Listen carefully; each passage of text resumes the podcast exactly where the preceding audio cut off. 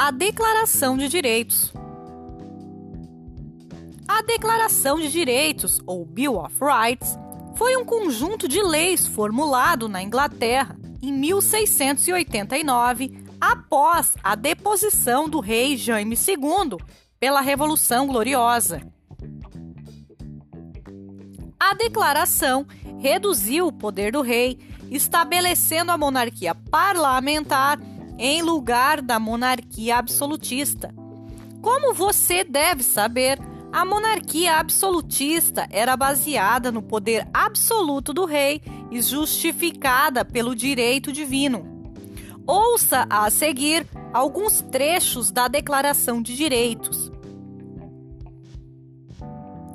E portanto os ditos lordes espirituais e temporais e os comuns estando agora reunidos como plenos e livres representantes dessa nação, declaram para reivindicar e garantir seus antigos direitos e liberdades. De número 1, um, que é ilegal o pretendido poder de suspender leis ou a execução de leis pela autoridade real sem o consentimento do parlamento.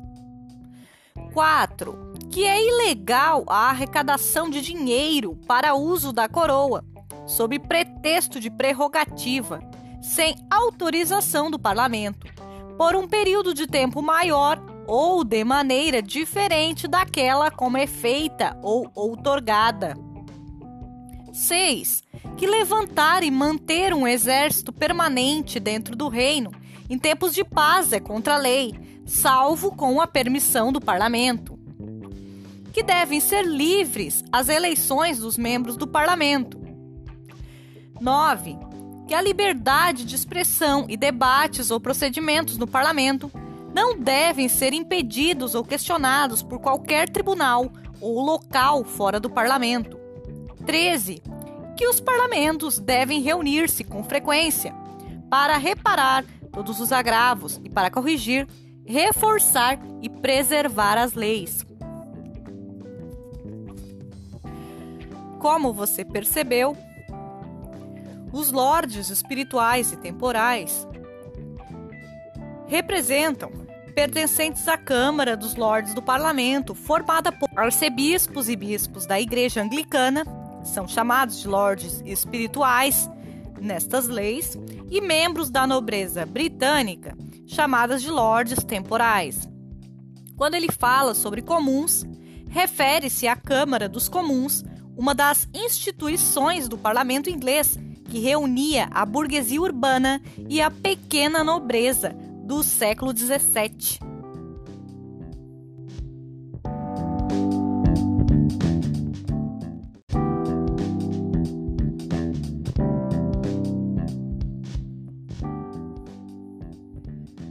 As mudanças na Inglaterra liberal. Na Inglaterra, além das grandes propriedades senhoriais e das terras voltadas à produção para o mercado, havia as terras comuns, utilizadas de forma coletiva. Ao longo do século XVI, estas terras passaram a ser cercadas por iniciativa de particulares, que pretendiam vendê-las ou utilizá-las para criar ovelhas e fornecer uma das principais matérias-primas da indústria têxtil, a lã. Propriedades desse tipo espalharam-se por todo o território da Inglaterra. No começo do século XVIII, o parlamento criou uma série de medidas para regulamentar o cercamento das terras comuns, acelerando a política de cercamentos.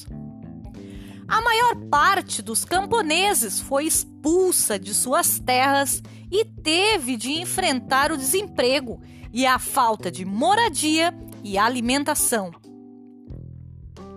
Muitos se deslocaram para as cidades em busca de condições de sobrevivência, originando um amplo contingente de mão de obra barata.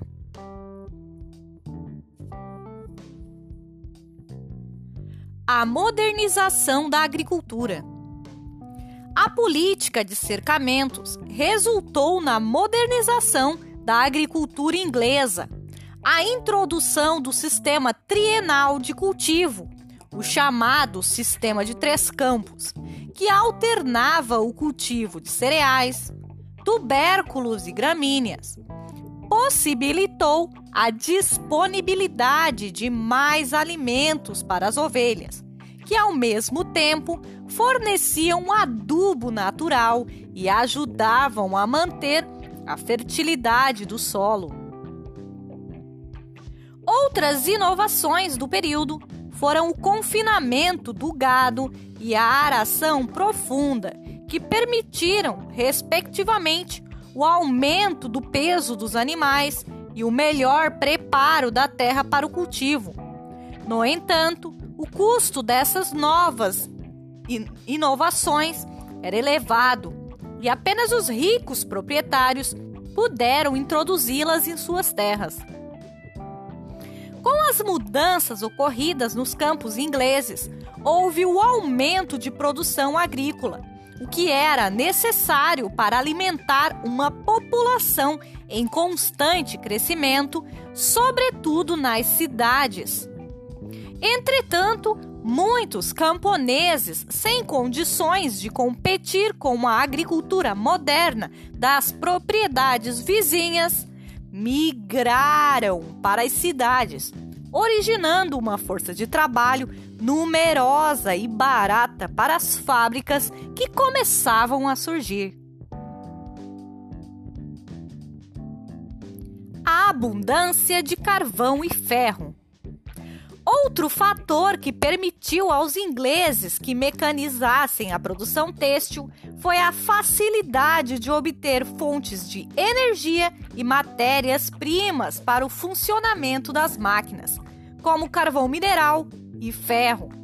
Até o século XVIII, os ingleses usavam o carvão vegetal, produzindo a partir da queima da madeira para aquecer os fornos do processo de obtenção do ferro.